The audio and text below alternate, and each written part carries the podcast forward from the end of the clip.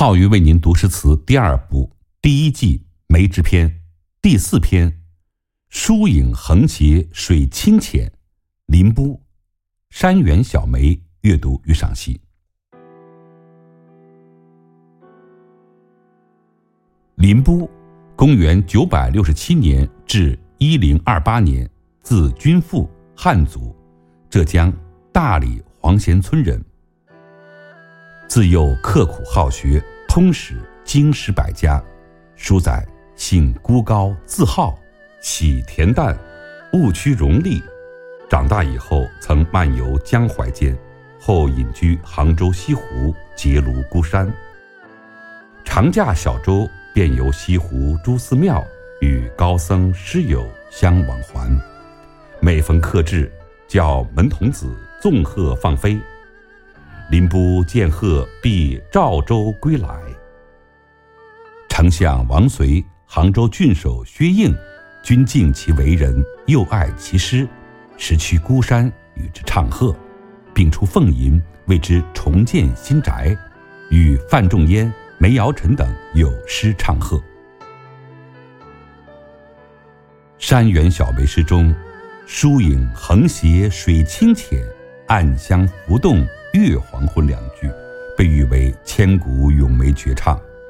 在此诗中，他将梅花写得超凡脱俗、俏丽可人，写照传神、严峻致远，提升了梅的品格，丰实了作品的境界，读来口齿琴香，令人赞叹。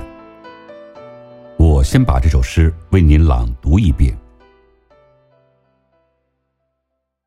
众芳摇落独宣颜，占尽风情向小园。疏影横斜水清浅，暗香浮动月黄昏。双琴欲下先偷眼，粉蝶如织何断魂？幸有微吟可相狎。不须檀板共金樽。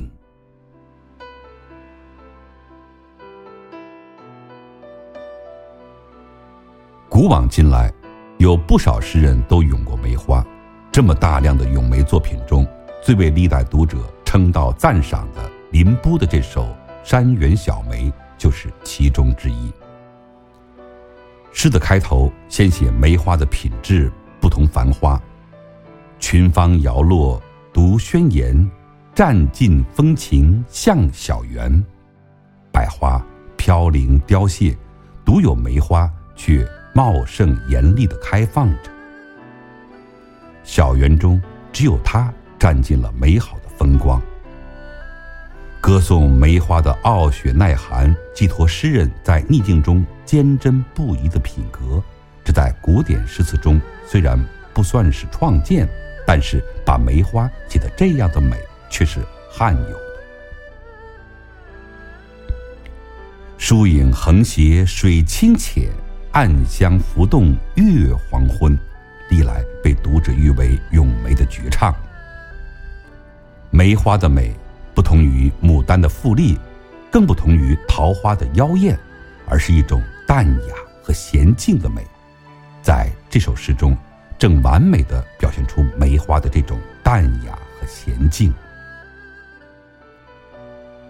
上句，疏疏落落的梅枝，纵横交错，映在清浅明澈的池塘中，写的是姿态，但又不是直接写姿态，而是着重写水中的梅影，所以读者更加能够感到它的摇曳多姿。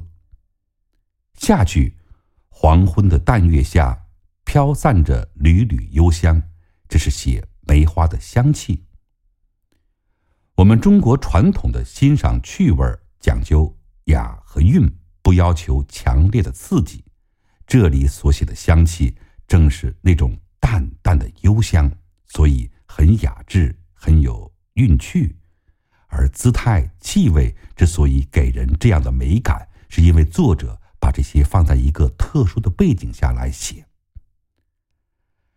疏落的梅枝是倒映在水中，读者感受到的是摇曳的梅影，着笔处是水，而且是清浅明澈的水。缕缕幽香是在月下游动飘散，这里月也是黄昏的初月，是在淡淡的月下。这样写，环境气氛与梅花的姿态幽香显得十分和谐协调，恰到好处。可见历代读者如此欣赏这首诗是很有道理的。双琴欲下先偷眼。粉蝶如织何断魂，是说双琴粉蝶对梅花的态度，从侧面加强前面一联儿描绘出来的梅花的美。双琴既指寒窗中的飞禽，也指琴的毛羽洁白如霜。双琴想要在梅枝上停息，必须先偷眼看一看。这里写出了双琴对梅花不敢。随随便便，而是既爱且敬。粉蝶如果知道有梅花，也一定是对它无限深情。在写法上，上句“双琴欲下”当是实写，下句“梅花开放”并没有粉蝶，所以“如何”这样假设猜度的语言是虚写，用词是十分讲究的。幸有微吟可相狎，不须弹板与金樽。这是说可以亲近梅花的性喜，还有低吟诗句那样的清雅，而不需要酒宴歌舞这样的豪华。作者在这里赋予梅花以人的品格，这个人不是那种空虚庸下、追求物质享受的俗人，而是品格高尚的风雅之士。这样，诗中的梅花形象就带有作者本人的浓厚的感情色彩。这首诗的影响很是深远，后来词牌中的梅花堂以及暗香、疏影等，都是从林和靖的这首诗中得到的启发。像演员江疏影以及上海市闵行区疏影路和水清路，都是由此诗中的。疏影水清而得名的。